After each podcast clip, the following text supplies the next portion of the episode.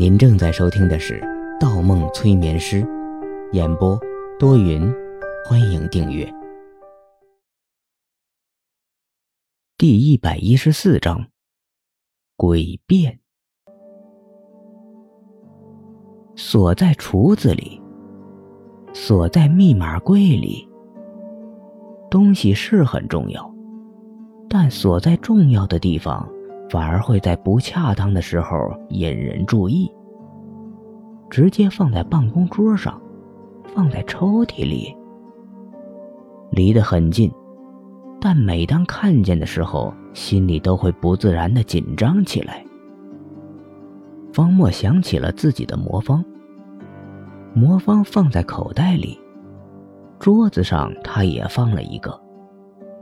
魔方大厅任何显眼的地方，他都放了一个，就是以防口袋里的魔方出现意外的时候，他可以第一时间能认识到不对。他环视四周，局长的办公室简约庄重，不同他的咨询中心，像个小孩子的玩具屋，不可能如同他布置魔方一样布置房间。他意识到，他与李伯常之间最大的不同在于身份。如果在显著的位置放上一两个不自然的物品，李伯常这种身份的人显然不会做出这样儿戏的事情。那么应该在哪儿呢？那么应该在显著但第一眼看不到的地方。在哪里呢？方墨认真观察起房间的每一个角落：桌上的电脑、木橱里的书落、窗台上的花盆、沙发旁的茶几柜、角落里的垃圾桶。光影闪过，方墨的目光又落回书橱。书橱的玻璃窗上反射着微弱的黄光，一闪一闪。橱子里有什么东西在发光？方墨走近，贴着玻璃，瞄在书橱第三排架子上。黄光是从一副照片框的后面发出的。斜过头，在照片框的后面，他看见了一个黑色的圆角。打开书橱，移开照片框，那是一个旧款的诺基亚。屏幕不停闪烁着，有一个幺三幺开头的号码正在呼叫。方墨估量了一下时间，现在正是药宝山口中所说的每隔一段时间会有电话打入的情况。同时，他还注意到手机屏幕下方亮着一个未接电话，乘十八的标记。也就是说，这个电话已经响了十八次，但一直没人接听。可李伯常也没有关掉手机。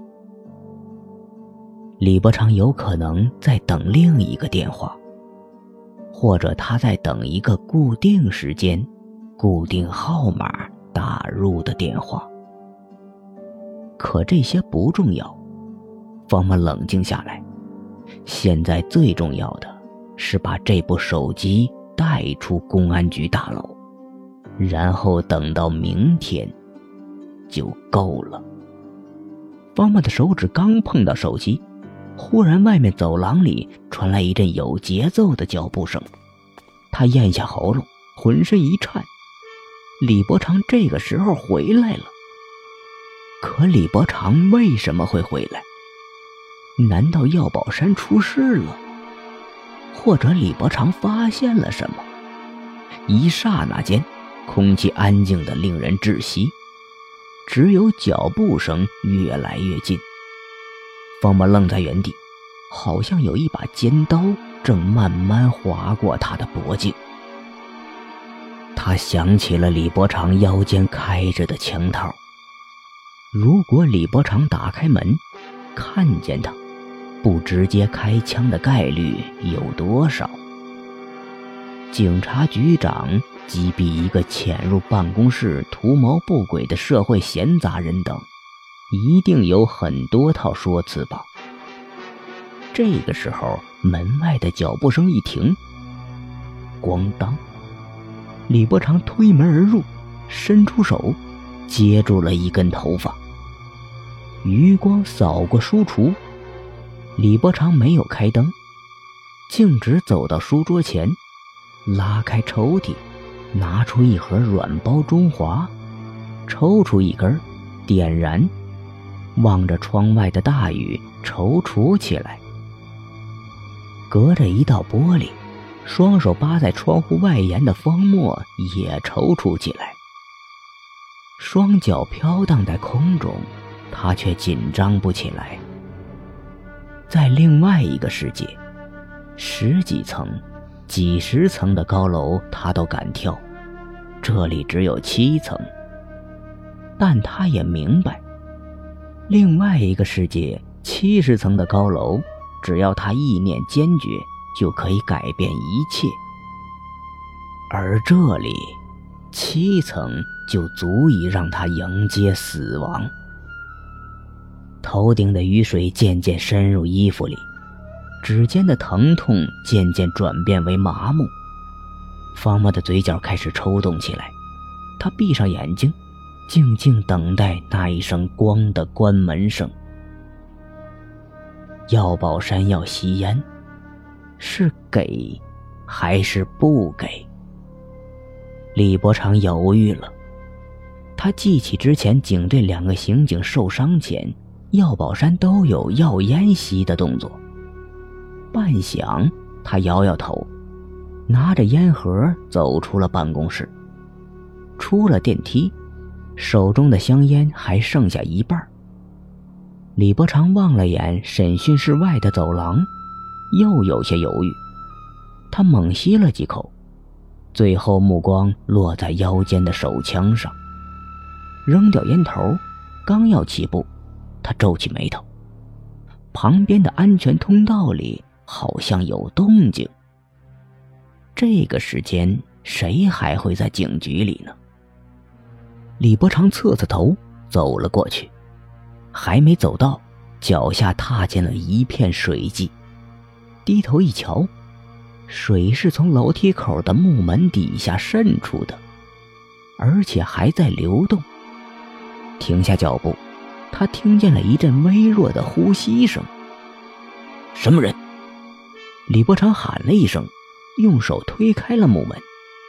木门往前一摆，开了没有一半，便被什么东西挡了一下。又关上了，门后有人。什么人？李伯常又喊了一声，仍然没有得到回应。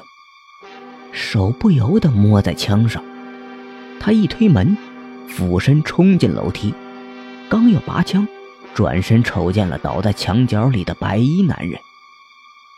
啊，方墨！方墨倚在墙边，浑身上下湿透了。低着头，脸色苍白，嘴角在不停的打颤。方墨抬头瞧了眼来人，勉强露出微笑。李，李局长。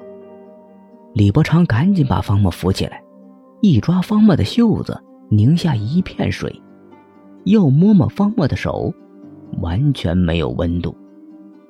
你怎么倒在这里了？我有些低血糖。出了门口没撑住，摔了一跤，就坐在这里休息一会儿。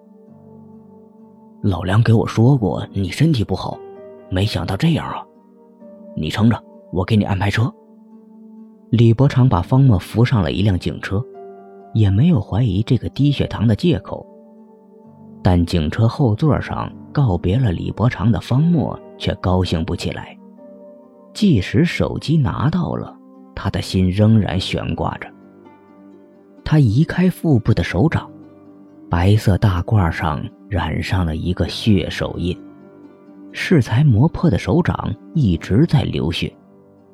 他的目光转向车外的大雨，印在公安局七楼外墙上的血手印，不知道能不能在大雨停止前冲刷干净。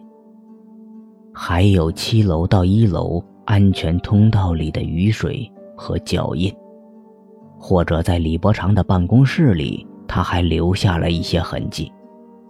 不对，好像还有一个地方不对。到底是哪里呢？他碰碰口袋里的手机，光凭这个手机，真的能扳倒李伯常？又想起了李伯常腰间打开着的枪带扣，他忽的一笑，觉得自己好可笑，竟然开始担心药宝山起来。不知过了多久，他疲惫的闭上了眼睛。车窗外大雨依旧，雷声依旧，可他听不出来，这雷声是这一场大雨的尾声，还是下一阵大雨的前奏。